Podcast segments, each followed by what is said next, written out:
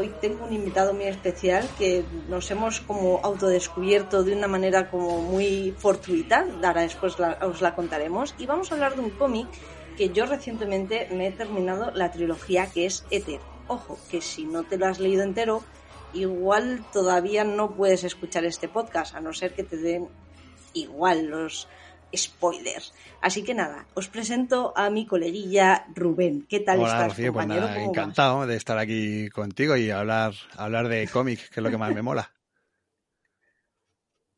Sí, es que está muy guay. Y bueno, Ether a mí personalmente me ha gustado mucho, aunque para mi gusto al final decae un poquito. Empezamos No ya sé a ti directamente por el final, a saco. No, antes, no, no, no, no, perdóname, es verdad que me he adelantado. Antes de nada, quiero saber qué podcast haces y, bueno, eh, promoción Vale, en redes. promoción, por supuesto. promoción. Vale, pues eh, Promoción, yo tengo un promoción. podcast que se llama Brand Stoker, que es un podcast en el que hablo de, de branding, de, de branding, de cultura de marca, hablo de, de marcas con historia y hago también entrevistas a profesionales del mundo de la creación y la gestión de marcas. ¿Vale? Y bueno, pues ahí podéis encontrar historias tan curiosas como el origen del mechero Zipo, eh, el origen de los Kellogg's, que es muy curioso, que tiene mucho que ver con, con el onanismo y que intentaban eliminar la, la masturbación y por eso se descubrieron los Kellogg's. Bueno, son curiosidades así que, que están ahí, que la gente no, la- no- no las conoce mucho y, y bueno, pues yo las, las pongo un poco en primer plano gracias al podcast.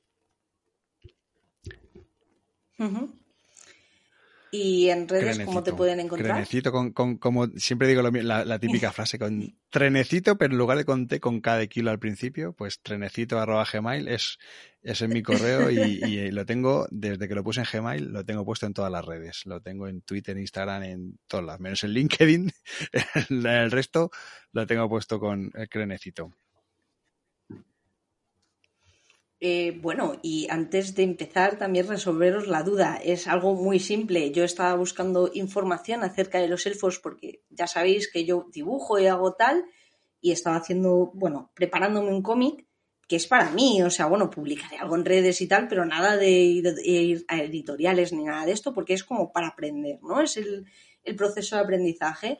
Y estaba leyendo un artículo de un cómic que se llama Elfos, eh, que he oído Sí. muy bien de él eh, y de repente veo un artículo que ha escrito este señor y digo, coño, me suena mogollón.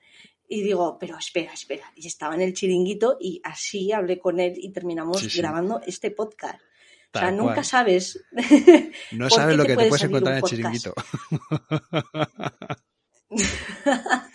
Totalmente, ¿eh? De- Desde Sí, aquí un abrazo a todos, por supuesto. Y bueno, dicho esto, a mí ya me conocéis, me podéis encontrar en, en Twitter eh, con el arroba eh, friki barra baja gafas y en Instagram con como lapicero con dos is. Dicho esto, se acabaron las promociones, vamos a hablar de Ether. Así, a rasgos generales, ¿a ti qué te Pues pareció? a mí me gustó. Es verdad que el primero me flipó. El planteamiento del primer tomo me pareció maravilloso, totalmente rupturista. O sea, no, no, no había leído nada en ese rollo. Tanto a nivel de dibujo, que es verdad que el dibujo de David Rubin, pues ya lo conocemos, ¿no? Pero a nivel de color me, me fue un impacto muy potente y la historia me moló muchísimo. Y de ahí luego ya en el segundo tomo la cosa yo creo que llegó a un poco a, una velocidad de crucero y al final un poco como tú decías eh, me gustó todo pero al final me dejó un poquillo mm, bueno no, no creo que podía haber sido más redondo pero en general en rasgos generales me parece que es una obra que está es increíble o sea es una obra son tres tomos que hay que tener en tu estantería sí o sí porque porque es una obra increíble vamos muy chula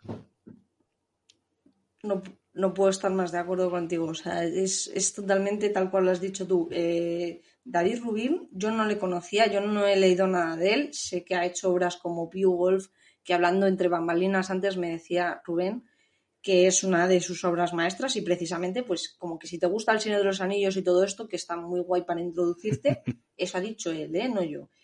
Eh, luego que las tripas, las tripas del héroe, el 1 y 2, y luego Gran Hotel del Abismo. he leído que son así como sí, los grandes. Sí, sí, A ver, yo creo que, el, que el, más, o el que le dio un poco más, más fama y tal, yo creo que fue el Beowulf. Eh, por todo, porque por, todo, porque además es que se, se ha publicado en un montón de idiomas, en un montón de países, o sea que fue un poco el, el pelotazo que pegó David Rubin.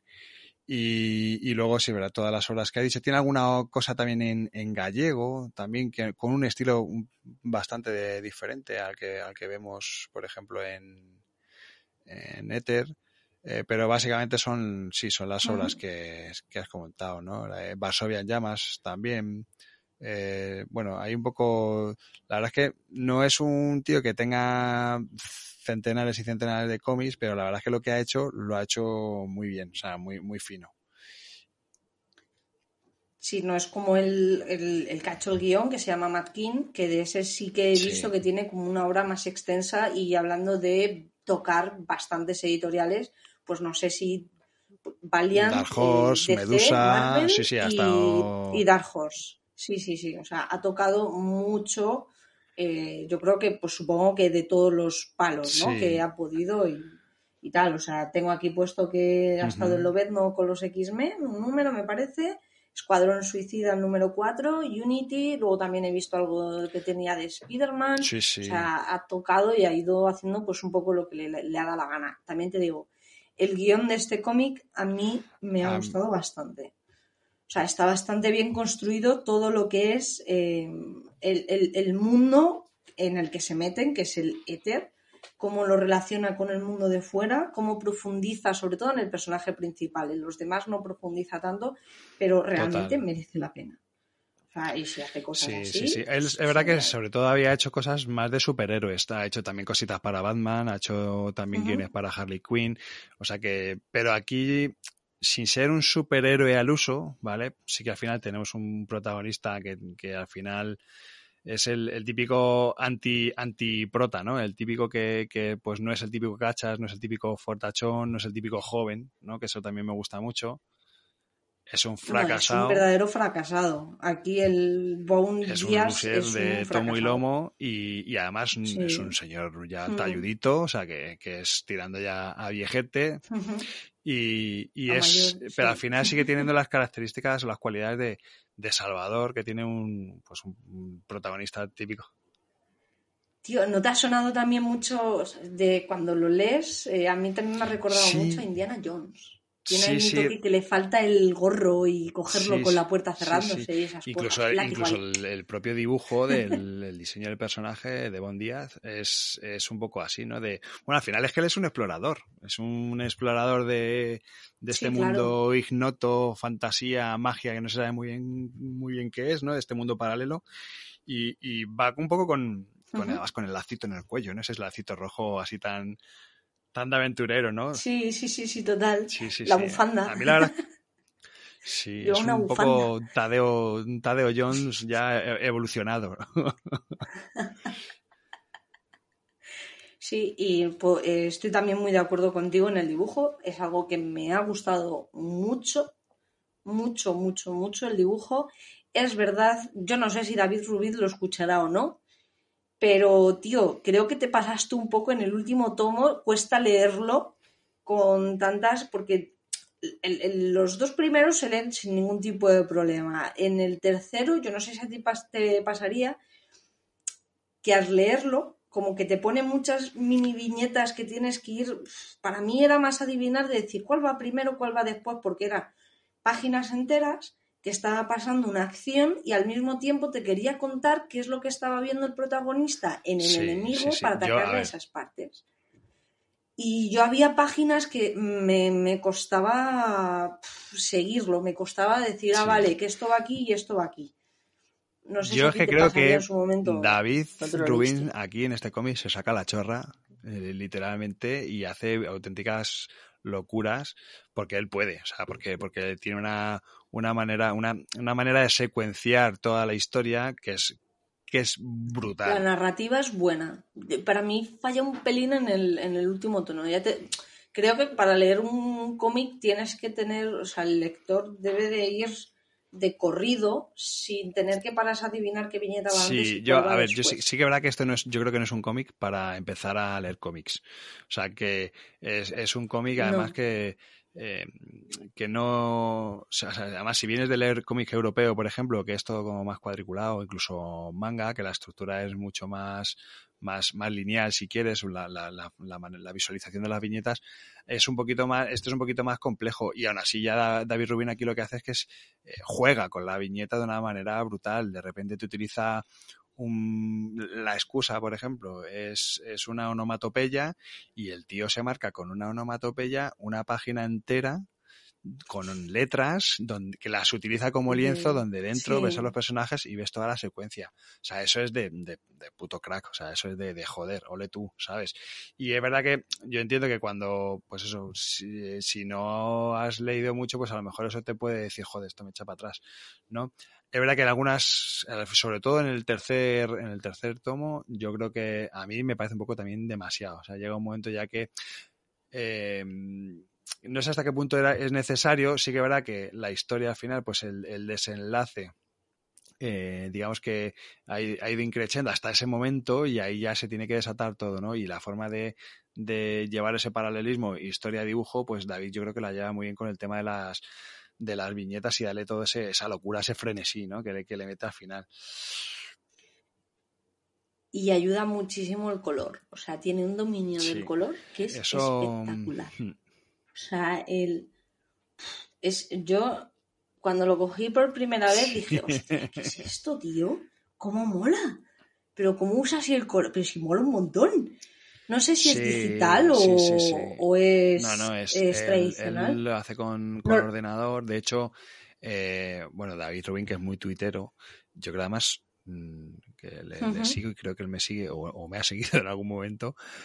Eh, eh, porque alguna vez hemos hablado y tal de, de cómic y tal.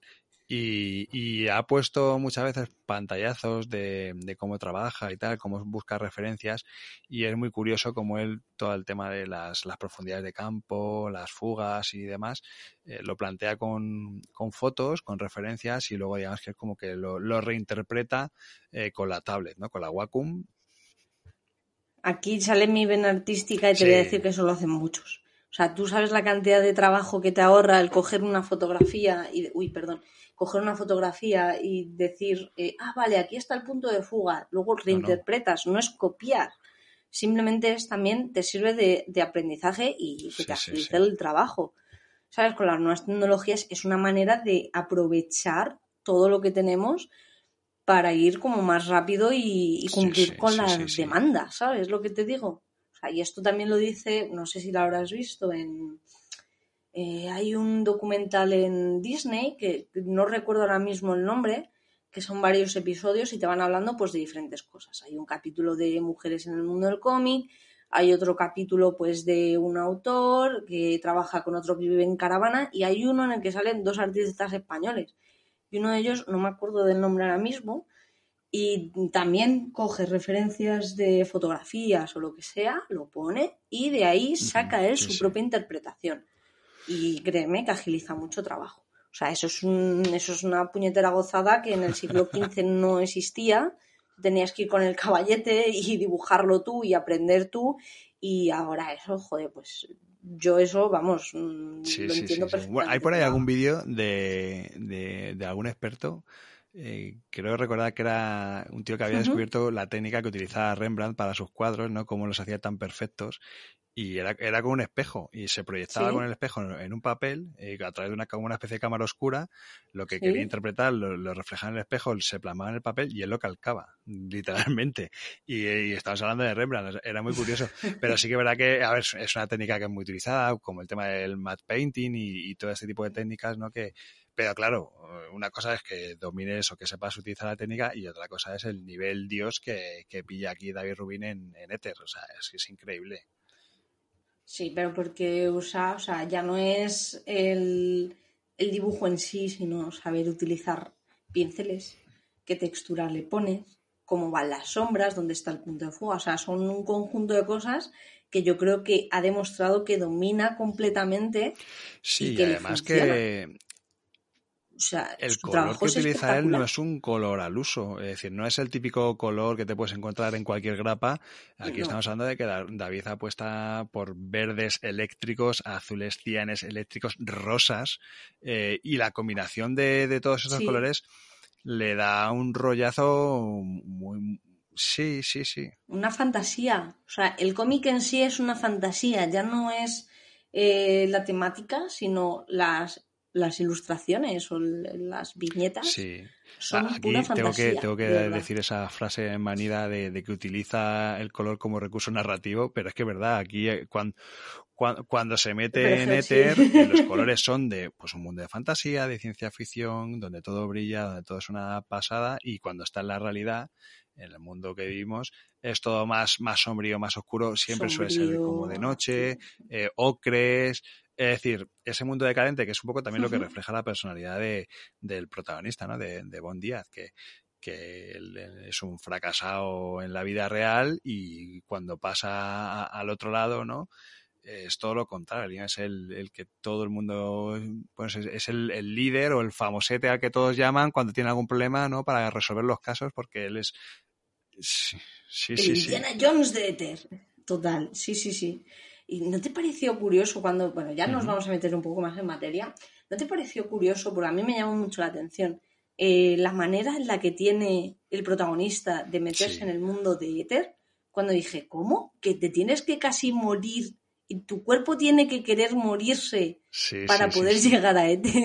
o sea, es que eso se te va de las manos una pizca Es y, una pasada. y A mí es lo que más me gustó del guion. O sea, al final, al final es, y además es ese detalle que te engancha en las primeras páginas que dices, coño, quiero, si esto empieza así, eh, ¿qué es lo que me espera por delante? Tiene que ser la leche, porque, porque es una, es una locura cuando se tira a la piscina esa y, y que es- eso que se, se tiene que suicidar, ¿no? Y cuando está al Sí, borde de la muerte es cuando realmente es cuando pasa al otro lado, ¿no? Pasa por a ese portal, ¿no? El tema Al de los lado, portales que luego daría tanto juego, ¿no? Y, y a mí eso me flipó, o sea, a mí me pareció increíble. Digo, qué, qué cabeza, cómo, cómo le da- y, y fíjate que a mí no me gusta nada, nada, nada, y que algo tan habitual en, en el cómic de superhéroes de los saltos en el tiempo, el todo eso me, me- Pero es otro mundo, es, es, otra claro, realidad. esto es no algo totalmente mismo, ¿no? distinto, pero al principio dije, joder, digo, no se me meterá aquí otra vez en, en una zona negativa, en alguna cosa de estas raras. No, no, no, al revés. O sea, me, me pareció algo, o sea, son dos mundos en paralelo, eh, pero no hay esos saltos en el tiempo de que aparezco, me, me- mi yo del pasado se enfrenta al yo del futuro, ni cosas así muy locas, sino que es, esto va en paralelo y a mí eso me, me encantó. O sea, dije, joder, me gusta, me gusta. Y luego de, de Bondias, que se llama así el protagonista, también me gustó mucho la historia para profundizar Mm. en su vida. Es decir, que tenía en, vamos a llamarlo la Tierra o su presente en la Tierra que no es éter, eh, y cómo lo termina perdiendo simplemente porque se vuelve súper adicto a ir y volver Sí, sí, sí. De, de éter. Lo que pasa es que cada vez, o sea, creo que era que mm, cada día allí era como más tiempo aquí. No, no recuerdo el tiempo exacto, pero claro, si te tiras una semana y eso supone que aquí son 10 semanas, joder, pues es un tiempo. Y quieras que no, tú has hecho una familia y tú sigues trabajando, pero estás de alguna manera abandonando a tu familia. ¿Sabes? Y creo que es también un poco el sacrificio del, del no héroe, porque es una persona, es una pringada. Pero aún así, aunque no sea nadie en un mundo, en otro sí que es un mundo y le merece la pena como ese reconocimiento. Claro, también habría que ver el decir, tío, estás anteponiendo el tener reconocimiento antes total. que tu familia. ¿Por qué no te llevas también a tu familia? O sea, ¿qué hubiera pasado? Claro, ya entramos en los supuestos. ¿Qué hubiera pasado Sí, si se hubiera llevado sí, a su sí. familia? Hasta Éter. Pues Eso ya sería otro Es cantar es una historia, dualidad ¿sabes? constante. O sea, en, en todo, en todo. Desde en el diseño, desde el tema de los dos mundos, el- en la parte visual y en la propia narrativa del personaje.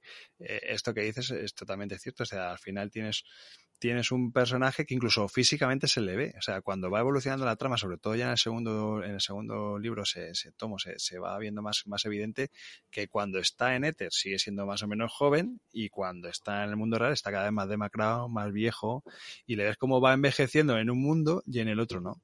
¿no? O sea, y es un poco lo que, lo que, lo que tú comentabas. Y además, yo también lo, lo que le veo es la, esa dualidad de la, de la lógica a la razón, porque recordemos que cuando él entra en Éter, él va buscando la lógica, va buscar, vive en un mundo totalmente racional.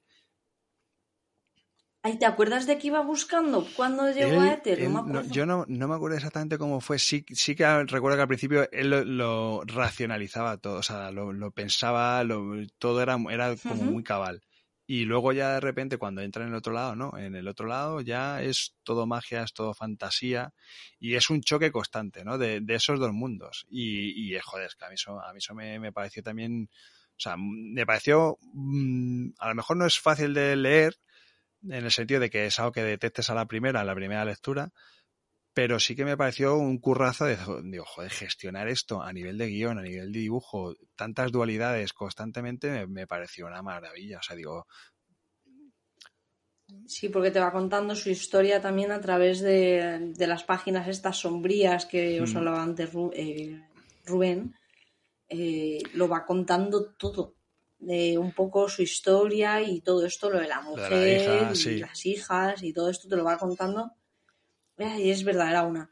Te lo va contando a través de eso. ¿Qué pasa? Que cuando pasas de un lado a otro, sí que es verdad que le da coherencia al presente en Éter su pasado, porque es como que lo vas, en, vas entendiendo mejor al personaje a raíz de que lo vas conociendo, lógicamente, que te va contando su pasado y por qué está ahí, por qué y además, no está fíjate ahí. que es, está guay porque en el primer tomo realmente te da una pequeña pincelada a un par de menciones, ¿no? De, o lo, lo intuimos un poco de este pasado y tal, pero ya en el segundo todo esto empiezan a ser ya pinceladas más, más constantes, ¿no? Y luego ya, ya al final ya sí, lo ves claramente, ¿no? Eh, o sea que esa información, yo creo que además esto es destreza de, de Matt King, que lo va dando con cuentagotas hasta el final, ¿no? Y al final es donde lo que hablábamos antes, ¿no? Que la eclosión de, de todo, de la lucha con el malo y tal, y su vida personal, o sea, todo ya llega un momento en el que todo explota y al final, mira, pues que salga el sol por donde quiera. Sí. Pero, pero yo creo que además que es, es que eso es, es la gracia que, que, tiene, que tiene esta obra, ¿no? Que al final ves, ves un trasfondo de los personajes, en concreto de, de, de Buen Día, luego hablamos del, del, resto que también tienen lo suyo, ¿no? Pero, Sí, te iba a preguntar ahora que qué pensabas de Gloom. No, no, no. Pero es, o sea, continúa, yo creo. Que, que, sobre todo es el prota, es el que tiene más, más trasfondo, pero lo vemos en el resto, ¿no? Lo de Bloom me parece maravilloso. O sea, lo de la patada en el culo para pasar de un portal a otro, me parece sencillamente maravilloso. maravilloso. maravilloso. Es verdad que esto también, el que nos está escuchando, pues se dará cuenta de que al final hay un toque de humor que yo creo que es constante, ¿no? De que Bloom es como el autor llevando de la mano al lector a través de todo y como yendo detrás de Bon Díaz, que es realmente quien te Eso va es. a contar todo la historia, ¿no? Para mí fue un poco el, el, el, guía.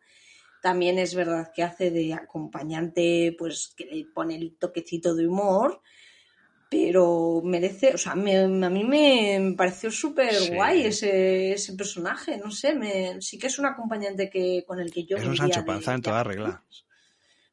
Es un Sancho Panza. un Sancho Panza morado, de, en forma de gorila de dos metros, pero y, y, con, y, con la, y con las patas así como de cabra, pero es, es, un, es un Sancho Panza. Al final es el Pepito Grillo el que le va diciendo esto, no, esto sí, piénsatelo, ten cuidado. Es un poco el que dentro del mundo de la fantasía le, le va sujetando para que, para que bueno, no se flipase, porque al final se le va, se le va todo de, de, las manos, ¿no?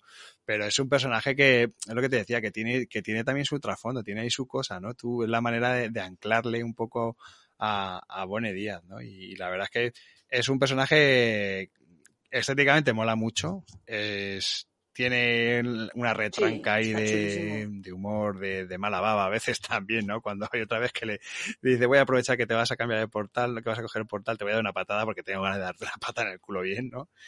Y, y tiene ahí ese, ese humor, no sé, e, empatizas con él, ¿no? Y eso también, eso también es algo que hay que tener en cuenta y hay que, hay que darle valor, por supuesto.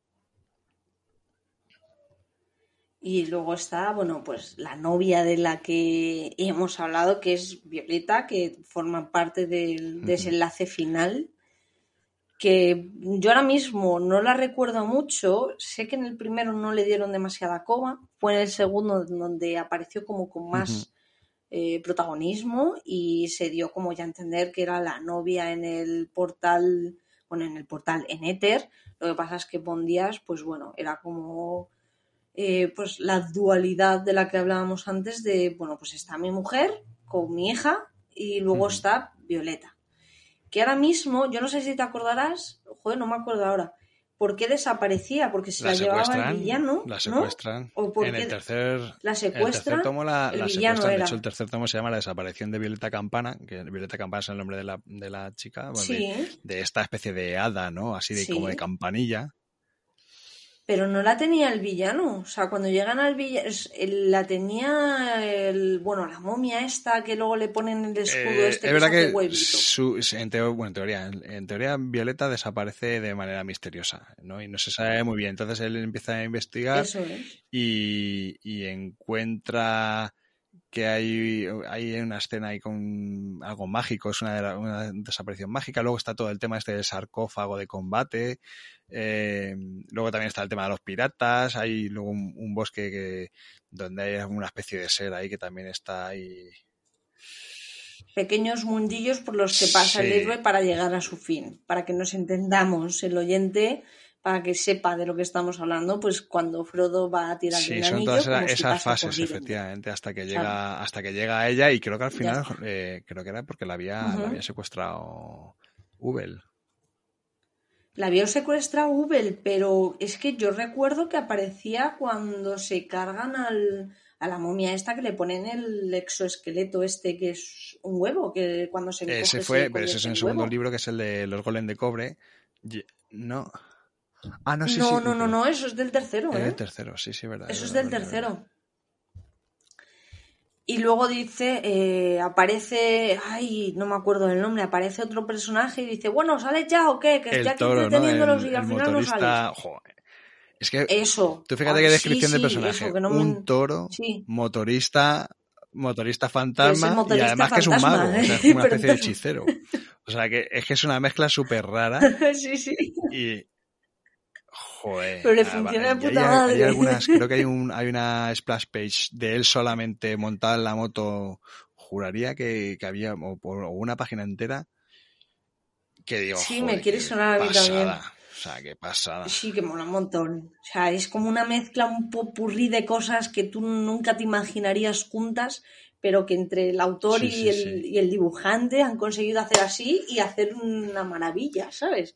Y que les funciona y que dentro del mundo de Ether funciona y tiene coherencia. Acaba de dar en la clave de, de esta hora y es que David Rubin aquí hace de dibujante, pero él es guionista también y Matt King también en Valiant, él estuvo dibujando algunas cosas y luego él es guionista. Entonces, yo creo que al final han hecho aquí una obra coral entre los dos, han ido sumando, aunque cada uno ha asumido un rol concreto, pero tienen experiencia de, en, el lado del otro, ¿no? Y entonces yo creo que han, han, encajado tan sumamente bien que, vamos, estos tíos seguramente hagan, van a hacer más obras seguro porque por las ventas, por el resultado, Sí, hombre. ¿Ha tenido muchas ventas, sí, sí, sí, sí, El, tercero fue esperando, vamos, se estuvo esperando como agua de mayo.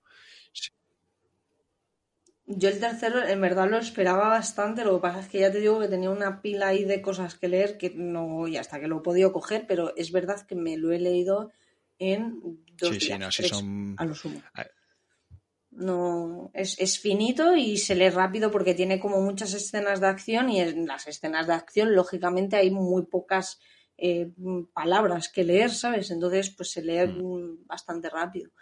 Ahora, igual que hablamos de, de la evolución de los personajes, para mí el villano eh, pierde, pierde un poquito. A mí la, la pelea final no, no me termina de convencer.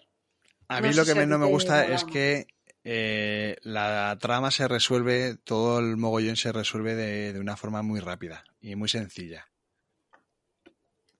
Tuve exactamente la misma sensación que, bueno, el que lo haya leído lo entenderá con Harry Potter. Cuando leímos Harry Potter 7, eh, es como un libro de 600, 700 hojas y te, las, te resuelve todo en las últimas 150, 200 hojas. Y tuve exactamente la misma sensación que Hmm. con el que con Ether en el Yo- tercero. O sea, totalmente de acuerdo.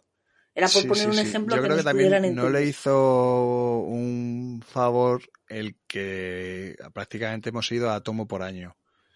Y si esta hora te la lees del tirón, porque al final estamos hablando que es una encuadernación en rústica, que Hmm. son, no llega a 200 páginas, eh, te, la, te la quita, o sea, te- yo creo que el ritmo de lectura lo vas marcando tú y al final, bueno, pues te, te- te- te llegas al final de una forma un poco más, pero cuando metes entre tomo y tomo tantísimo tiempo y vienes además de, pues lo que estamos diciendo, pues de un guion tan original, de la historia, un personaje también definido, eh, una trama más así loca y desenfadada y de repente, pum, llega el tercer tomo que es el del desenlace y al final se resuelve todo de forma sencilla, ¿no? Y, y rápida, sobre todo rápida. Yo lo vi muy, muy rápido.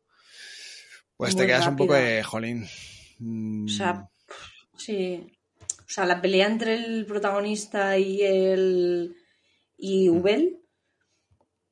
eh, realmente, ¿qué son? ¿Las 10 últimas hojas? O 10, estoy diciendo demasiado. Creo que eran las 5 últimas hojas. O sea, te quiero decir, tienen muy pocas escenas de acción de ellos dos peleándose.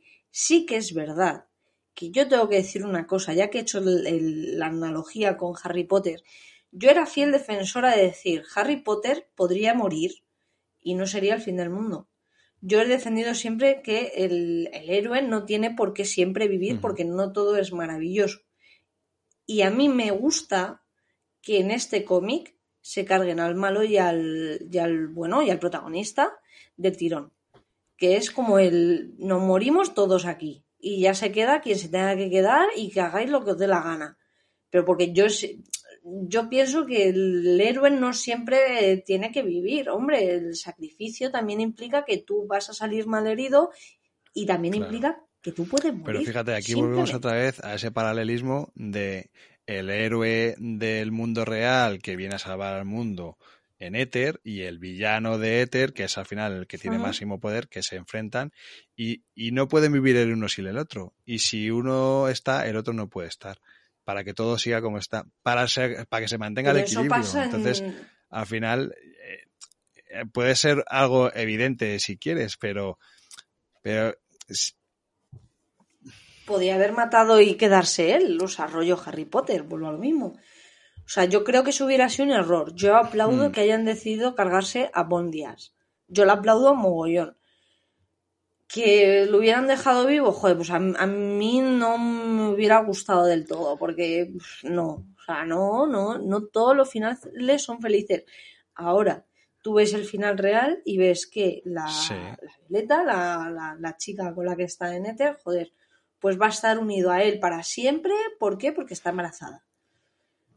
Pues bueno, pues ya está. Tienes esa unión y ese como deje del, del protagonista de no me he ido del todo y queda un- una parte ínfima de mí en un bebé sí, que van a hacer. Sí, sí, sí. Es, es eso, eso puede ser así, pero es verdad que si lo haces así, estás abriendo la puerta a que este personaje tenga más, más números, más saga y, y a lo mejor. Pues yo creo que ya sería otra, vamos, de ser así, ¿eh? que lo desconozco completamente, yo creo que ya sería de hablar de otra historia. O sea, te quiero decir, a Eder más jugo yo no sé si le podrían Hombre, sacar, final- no tengo ni idea. Pero abrir otro mundo y hacer otra Sí, historia. hombre, al final tienes, tienes un mundo de fantasía ya desarrollado, con una idiosincrasia muy clara y al final ahí tienes un escenario para poder hacer lo que quieras, ¿no? Y, y si mantienes al protagonista, pues al final pues entras en lo de siempre, en, en- en los clásicos del superhéroe y, y- y ese, ese bucle infinito, ¿no? El que van pasando aventuras y no, aquí directamente se lo cargan, por eso digo que es, es el antihéroe total, o sea, al final no sobrevive, pumba, se muere y se cierra. A mí eso no me parece mal, o sea, no, no me parece mal. Yo sobre todo es sea, ¿te gustó el no me gustó el, co- el cómo, es decir, que lo resuelvan tan rápido, mm, eso es lo que no me, lo que no me gustó. sí, te entiendo. Pero el final en sí de cargarse al héroe, sí. O sea, y de cómo Sí, acaban sí, pero, los dos pero te digo una cosa, mm, esto es un final que el primero no me gustó nada la primera vez que lo leí y la segunda vez que lo leí ya dije, bueno, espérate, voy a pensarlo bien, vamos, vamos a recular un poco porque aquí hay cosas interesantes, ¿no? Y es verdad que pues todo esto que te estaba comentando y al final, bueno, lo, entendía. O sea, enten- entendí ese final. Por eso digo que a lo mejor incluso el que sea más listo que yo, que lo pueda pillar a la primera, pues dirá, joder, pues qué evidente. Pues a lo mejor sí.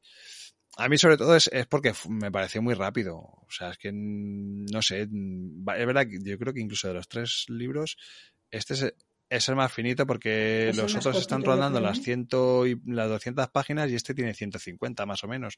O sea que, bueno, no sé. Sí, es- yo creo que es Y- del más... Y tampoco era un cómic que me, la historia me estuviese llevando a pensar, joder, están estirando el chicle demasiado. No, o sea, a nivel de ritmo y de duración, eso yo lo, lo iba guay. Por eso de repente fue como, puf, hostias, como de repente, coño, un precipicio, pum. No, la verdad es es una historia que sinceramente yo opino como tú, de han ido a contar esto y ya está. Y no se han ido por las ramas de te voy a vender más tomos porque puedo sacarlo, porque está teniendo una mm, acogida de la hostia o lo que sea. No, no, no, no, no. Te voy a contar esta historia. Ahora, ya si me vas a alargar el chicle con el tema de que la chica Violeta se ha quedado embarazada y tal, yo ahí ya me lo pensaría dos veces. Pero lo que es esta historia, de verdad, yo no puedo no, No, no, no. recomendarla. Y yo Y creo además, hay algo, yo creo que la gran moraleja que nos deja Ether es que el mundo de la realidad, de la, de la ficción, afecta a la realidad. Es decir, todo lo que tú haces en, o todo lo que puedas fantasear, en definitiva, eh, afecta, afecta a tu día a día en el mundo cotidiano, ¿no? Y yo creo que esa, esa moraleja, eh, si queremos llegar a ella, es muy difícil no hacerlo como lo han hecho David Rubin y, y Matt, Matt King. Entonces, mm, sí, es, es que es, es- lo hemos dicho al principio, es una obra muy recomendable. O sea, muy recomendable para mí, sin duda. Lo Sí. mejor, el dibujo. O sea, Da- David Rubin se saca la chorra. El, dibujo, el color. Es verdad que si tú te Sí. metes en blogs y empiezas a navegar un poco en, en foros y canales de Telegram, hay gente que, pues, que con David Rubin no encaja, pues por, precisamente por esto, por este, estos colores y tal. A mí me parece que tiene un estilo muy personal, que se aleja, se aleja mucho de, todo el cómic americano, por supuesto. Es, es un, no sé si indie es la palabra, pero sí que es, es tirando a, a un dibujo muy, muy alternativo. No hay, no hay nada igual a, a Ether, ¿no? O sea, no, no hay, o a Ether, a, a David Rubin, no hay, y eso que además él va cambiando un poco de estilo, se va notando que va, va probando técnicas y, y va, o sea, la evolución en David Rubin yo creo que, es, que se ve muy clara, ¿no? Y, De unos tomos a otros se Sí, sí, nota, sí, para sí. que os hagáis una idea. Del primer tomo al se nota tercero se nota. Es verdad que lo unifica todo el color, Sí, sí, sí. porque el color sigue siendo, sí, sigue siendo el mismo. Sí, sí, es, y las texturas, o sea, ya no es solamente el color, es las texturas también, a mí también me gusta mucho.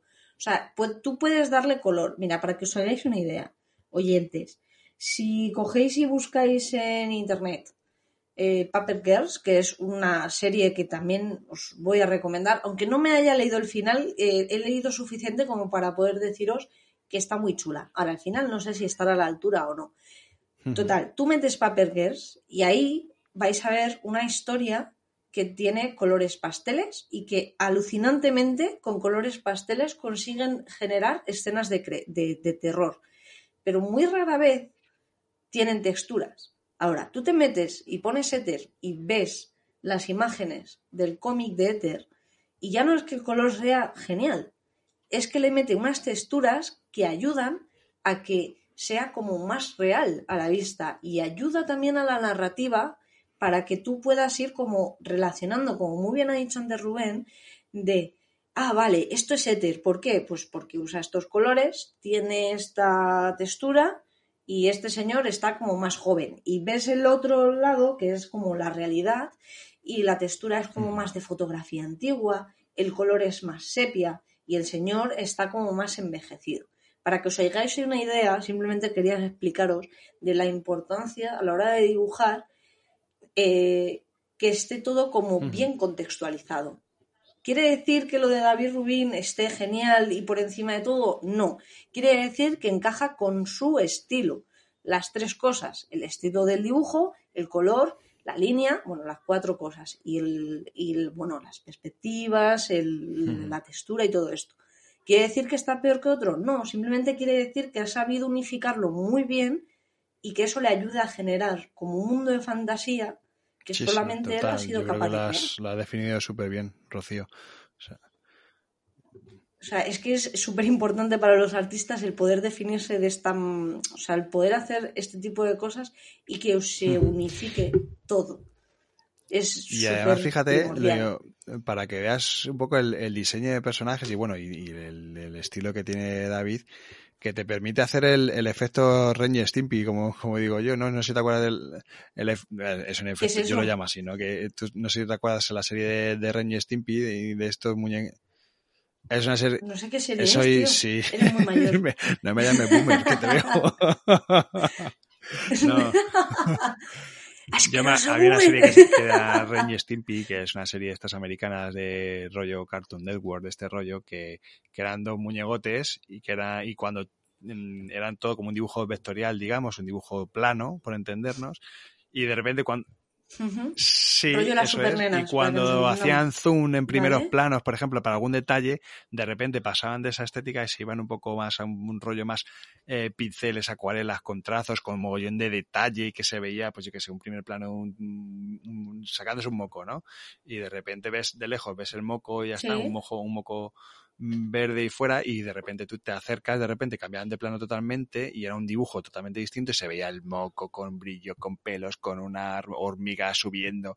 Pues David Rubin tiene algunas escenas, algunas viñetas que son maravillosas, los primeros planos en los que hace esa contraposición. Y eso lo puedes hacer porque tienes una técnica que te la aguanta. O sea, hay muchas técnicas que a lo mejor no, por ejemplo, pones el ejemplo de las supernenas, ¿no?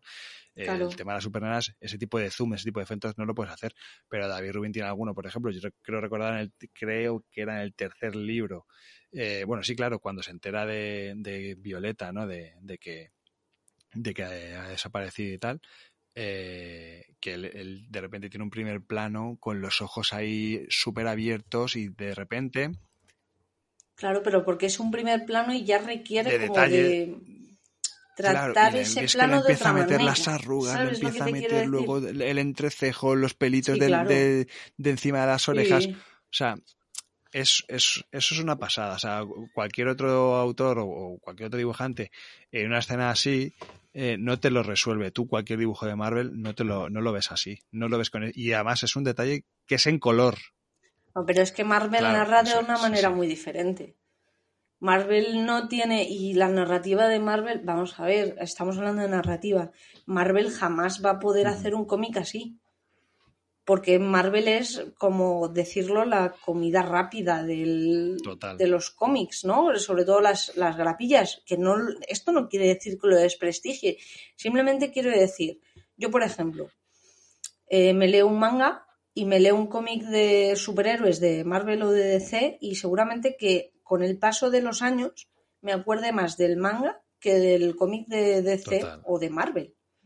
Yo no sé si a ti te pasará o no, pero porque tienen, o sea, es pelea, insisto, no, no es desprestigiar ni nada de eso, simplemente que es como más a nivel narrativo J. Caballo y Rey. uy, no sé hablar. Sota Caballo Rey. ¿Me explico? Y este cómic, probablemente el que lo haya leído mm, coincidirá o no conmigo, pero a lo mejor, si te ha gustado, tardará mucho, mucho tiempo en que se te vaya de la mente. ¿Quiere decir esto que leas Marvel y no te guste? No, quiere decir que es como más, para mí es, para mí, claro, esto no tiene por qué compartirlo nadie, pero es como más boom, boom, boom, boom, todo el rato así, ¿sabes? Y a lo mejor pues te acuerdas de un plano que te ha molado y dices, hostia, cómo dibuja. Bueno, yo es que soy muy fan de Jorge Jiménez y de Jorge Jiménez, si veo algo digo, hostia, cómo mola. No he leído nada, pero claro, le sigues en Instagram y dices, pero tronco, yo te quiero entintar, por favor, deja de entintar tú y déjame entintarte yo a ti, pero va a ser que no. Pero a no ser que te guste mucho, mucho, mucho y que cambie, yo porque creo, yo creo que Jorge Jiménez intenta cambiar un poco la, la narrativa y meter otro tipo de planos. Me puedo equivocar y que no tenga ni puñetera idea porque soy muy inexperta, puede ser. Pero eso ya también va mucho al gusto. Yo no sé si a ti te pasará. No, no, sí, sí, yo, yo, lo, veo, lo veo exactamente igual. A ver, yo además es que aquí David, aunque es verdad que David Rubin se ha centrado mucho en el mundo americano y tal, y muchos de sus cómics se han publicado en Estados Unidos, pero al final aquí estamos viendo un, una estructura que tiene más que ver con el cómic europeo eh, que, con el americano. Sí, claro, Tanto en formato como, como en... sí, eso es que, que recuerdan mucho a Black Sat, por ejemplo. Lo que pasa es que Black Sat está hecho en, en, tinta, está hecho en acuarela, me parece. Eh, ahí... Buah, eh, eh, pero escúchame, te llamaré. Están, Yo te llamo, tú tranquilo. El, el, sexto, el sexto yo me quedé en el primero porque yo me he quedado sin trabajo a raíz de la pandemia y tal y no me he podido pillar cómics, no pues puedo ahora tirar de tantos cómics. Y segunda mano, vamos, ya veré cuando lo leo. la mayoría de los cómics que compro, eh, muchos son de segunda mano por precisamente por, bueno, porque son cómics antiguos, porque me gusta mucho el europeo de los 80, de los 90, eh, mucho Cimoc y demás. Pero, ostras, Black Sad, no te pilles, no te pilles el integral que hay, porque el integral no es el integral, porque son cinco y van a hacer un sexto pero Black Sad es, es increíble. Pero es que a mí me gusta leer ligero, te quiero decir, a mí leerme, eh, esto insisto, va en cuestión de gustos, eh, coger un tomo y que me y que luego me duela la muñeca, eh, como que me molesta un este poco. ¿Me explico? Black Sad es... Sí, sí, sí. no sé a mí me gustan, a ver, los, los tomos estos, los Omnigor y todo eso, si, te digo la verdad, ni, los he catado. O sea, a mí me gusta más un integral, un TPB de toda la vida, donde tienes cuatro, como mucho, cuatro o cinco álbumes eh, europeos de estos típicos de 45 páginas, más o menos. Eh, eso es lo que a mí más me, me, mola. Es verdad que a lo mejor, pues mira, me estaba leyendo ahora, eh, espérate, me voy a dar la vuelta. El de Oko. Yo me voy a empezar Animal Man. ¿Cuál? Perdón. Animal Man lo he empezado yo. Dime cuál, perdón, que me te vuelvo a interrumpir. me, da, la vuelta porque no me acuerdo del nombre. Oko, este que son cinco tomos que son, es una, una historia así como de samuráis y tal. Es de hierro y mola mucho porque es cómic europeo, europeos hablando de, de, Japón, ¿no? Y un Japón así un poco tecnológico, medieval, mola mucho. Un rollo Tokio, ¿cómo era el cómic? Soul, Tokio. ¡ah! Tokyo Soul. Ay, ¿cómo era? Ay. ¿Cómo se llamaba? No, esto es, esto es realmente como si fuese, como si fuese medieval. Futurista. O sea, Japón medieval, con mucha fantasía y luego tiene pinceladas tecnológicas, pinceladas solamente. Y, y, estos, pues mira, estos son, son cuatro tomos y, estos me los leo rapidito, son cada tomo a lo mejor son 80, 90 páginas como mucho y eso me lo, eso lo consumo súper, vamos, eso me lo bebo, eso me encanta, eso es lo que mejor. Luego ya los... No, no, perdona, No, hablando de cosas que estábamos leyendo, yo me terminé, que es una colección que quiero hacer, que son tres tomos, o sea, no es una tontería, eh, de manga, uno que se llama, ¿cómo se llamaba? Ay, es como el cubo de Rubik. ¿Cómo se llamaba? Me pillas. El cómic. Ay, no me, no me acuerdo. The Box. Ah, no. No se llamaba The Box. Sí. ¿Se llamaba The Box? Sí. Vale, The Box. Eh, perdón, chicos, mi, mi, pareja que está aquí diciéndome cosas. The Box, me dice que se llama. Si tuviste que decir que era con B. Ah, sí, es verdad. Eh, se llama Box. The Box pero de Vox ah. con B. de Vox. Y eh, la verdad es que eh, leí que tenía cosas de Etcher, que no sé si sabes quién es. Buscadlo porque mola mogollón. Ese hombre tiene cosas que te romperán la cabeza. Y dije, hostia, yo tengo que leer esto. Y nada, eran tres tomos y me he acabado el primero la semana pasada. Qué bueno, no, sabía que te molaba Etcher. Etcher, sabes que estuve en, estuvo en España, estuvo de vacaciones y le, marcó mucho su carrera. Y muchas locuras de... Sí, ¿Ah, eh, hubo hace unos años una exposición. A mí me flipa Etcher, es que has dicho Etcher y ya... hubo es que Etcher mola en mucho, canal, O sea, la fuente, las escaleras y además las escaleras que son mitiquísimas. O sea, son tan, miqui- son tan míticas que han aparecido en, Sí. en la película de Los Simpson. O sea, tú Sí, no eres sí, famoso sí. si no sales en Los Simpson y se ha colado Etcher, Seguramente o sea, la, gente lo increíble. ubicará seguramente por esa hay una ilustración suya a lápiz, un carboncillo, bueno, a lápiz realmente, de una mano sujetando una bola en la que él se ve reflejado, se ve reflejada la habitación con Mm. una perspectiva brutal, pues es este tío, ¿no? Que hace una especie de como de eh, recorrido sin fin, ¿no? Tiene otra muy chulo con cocodrilos también que se van mordiendo la cola, bueno, es una pasada. Y hace unos años en Canal, en, en la sala de exposiciones del Canal aquí en Madrid, hicieron una exposición suya que fue una pasada. Sí, Y ahí me, bueno, ahí me, me pillé varios libros y demás y, y lo estuve, bueno, una especie de biografía donde lo decían, que él vino a España de vacaciones y que, y que le marcó tantísimo, muchísimo en su obra, en varias, eh, bueno, dentro del tema de la matemática, ya sabes que lo que hacía era interpretaba las matemáticas de manera visual, pues él en, en España pues encontró ahí una fuente de inspiración y no sé qué, y por lo visto tenía mucha, mucha influencia. Pero sí, sí, sí. No, no lo sabía. No, no tenía ni idea de que había estado aquí. No me iba a imaginar yo que íbamos a terminar hablando de, de Etcher, fíjate, qué alegría. De Etcher, ¿no? Sí, ya hemos... Esto si, no- si Esto nos escucha David Rubín, chicos. ojo, eh, David, aquí poniéndote con los grandes, o sea, que, que, no, que no se queje. Si, nos, si no nos ha gustado un poquito a lo mejor el final, mira, con esto compensamos. Sí, o sea, ya era simplemente para acabar, comentar un poco las, las, las lecturas que estábamos haciendo. Y bueno, si tienes alguna recomendación de algún cómic, adelante, antes de irnos. Eh, ma- ma- Uno, manga, dos, europeo, tres, americano. Mm, jo, El es que que, quieras, mm, me da igual. Lo que me estoy leyendo es una bizarrada, la, la verdad. Es una bizarrada que no tiene ni siquiera ISBN, no tiene código de barras. eh, y lo he comprado, lo he comprado Sí. por segunda mano, que se llama Relatos Sí. del Nuevo Mundo. Y esto fue una Sí. colección de 26 cómics, formato super tocho, o sea, o sea super tocho, no, de- no gordo, sino de, de grande, de alto, el europeo, como el del Buscón, el de este último de, de Sí, que el Buscón lo ha hecho, por cierto, que Blaxa, sí, hicieron, el de los que hicieron Blaxa. Ese- de yo no Juan me lo he Díaz leído, no, Canales, no he podido eh, catarlo ese. pues es un formato gigante, pues así es, son de ese rollo. Y es una colección que he encontrado de grandes autores de, de los españoles de los 90 que hablan de momentos puntuales de, de bueno, cuando el hombre, cuando Colón fue a, a América.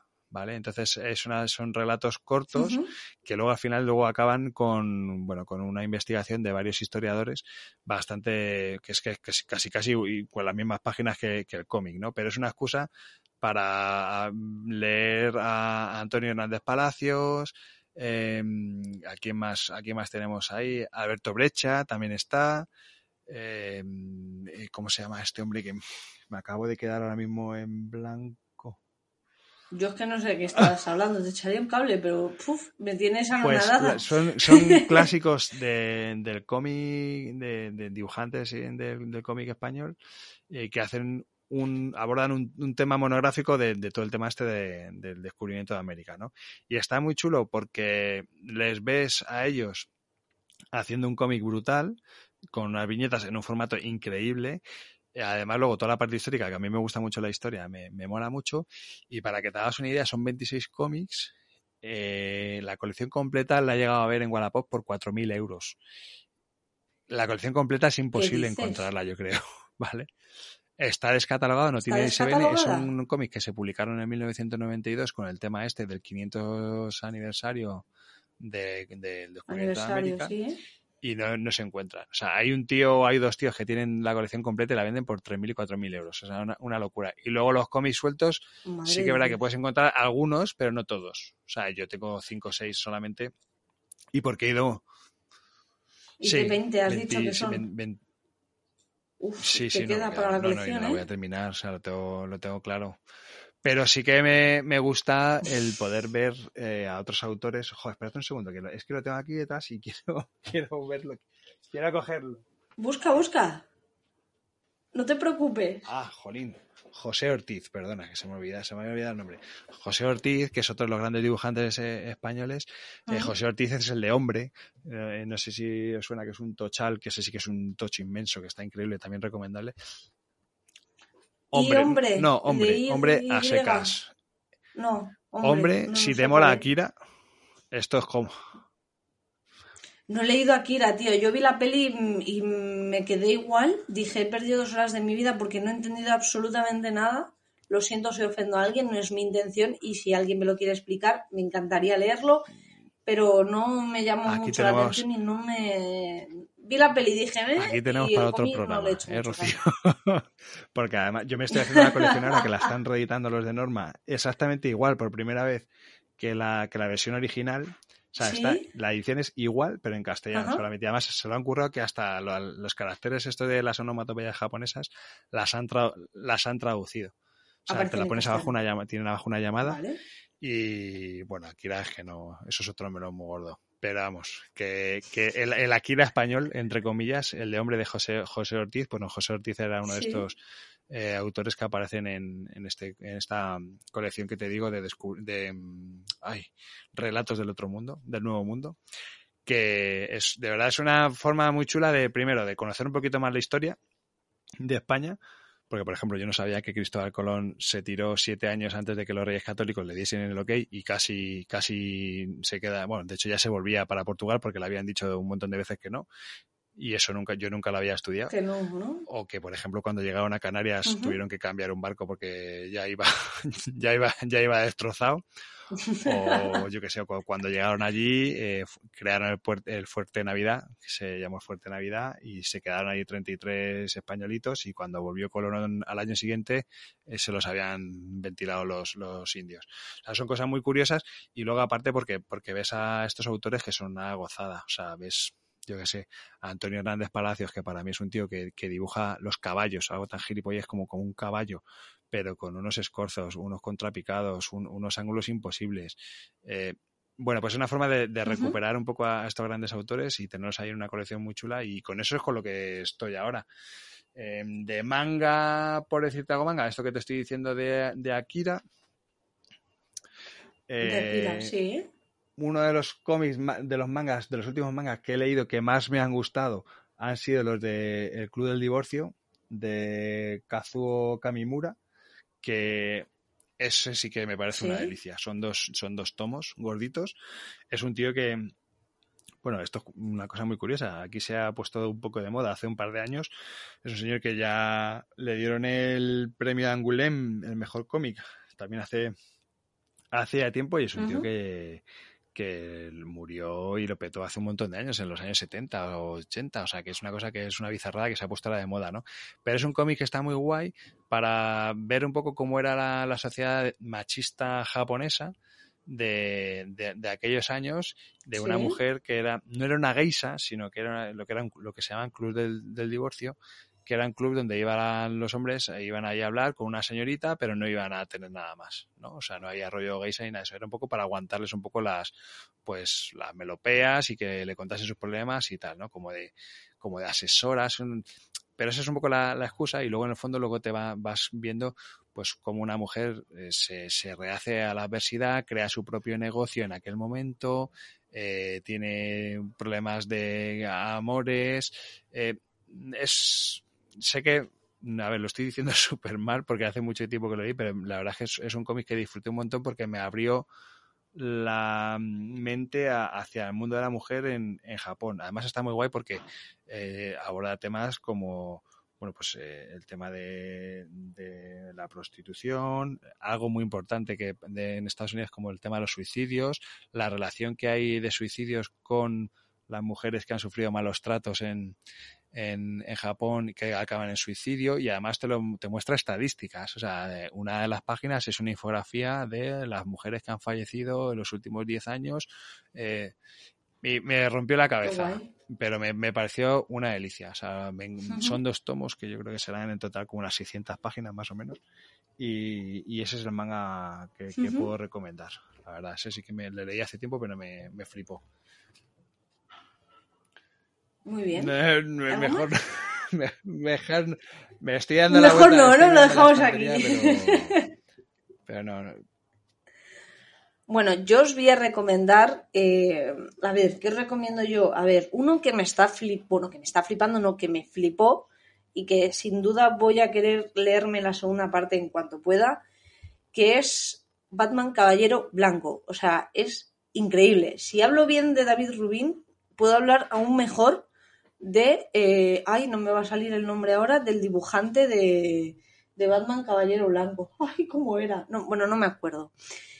Ese señor pinta que da gusto. Y además, para, para mi gusto, valga la redundancia, tiene ahí como un deje de Jorge Jiménez. Bueno, yo creo que más bien es al revés, porque Jorge creo que es más joven, creo, que me puedo equivocar, no lo sé.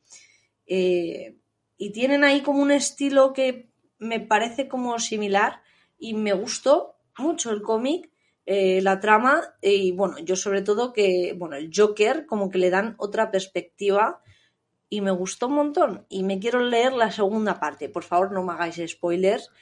Y, y bueno, si no la habéis leído, echarle un ojo porque Vale, verdaderamente ya- me el dibujo de, de Sam Murphy, ¿puede ser? Eso, Bueno, no joder, me no me acordaba, eso, Sam Murphy, sí.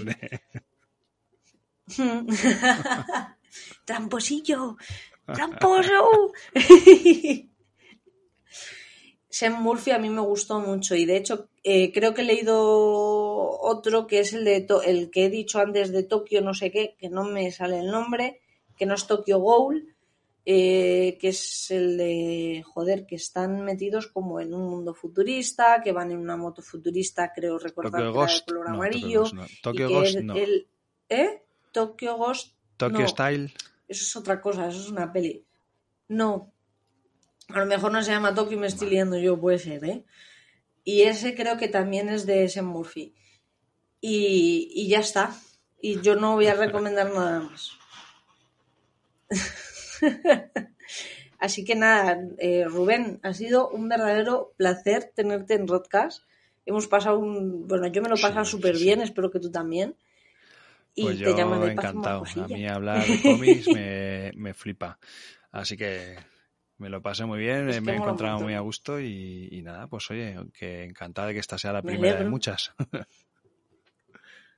Ojalá, ojalá. Que sí, hombre. Pues nada, un abrazo y ya sabéis, si os ha gustado, compartidlo, seguid a este señor en redes y ir a echarle un, bueno, echarle un oído a su podcast y pues, nos vamos viendo cuando sea. Un abrazo y a disfrutar. Chao.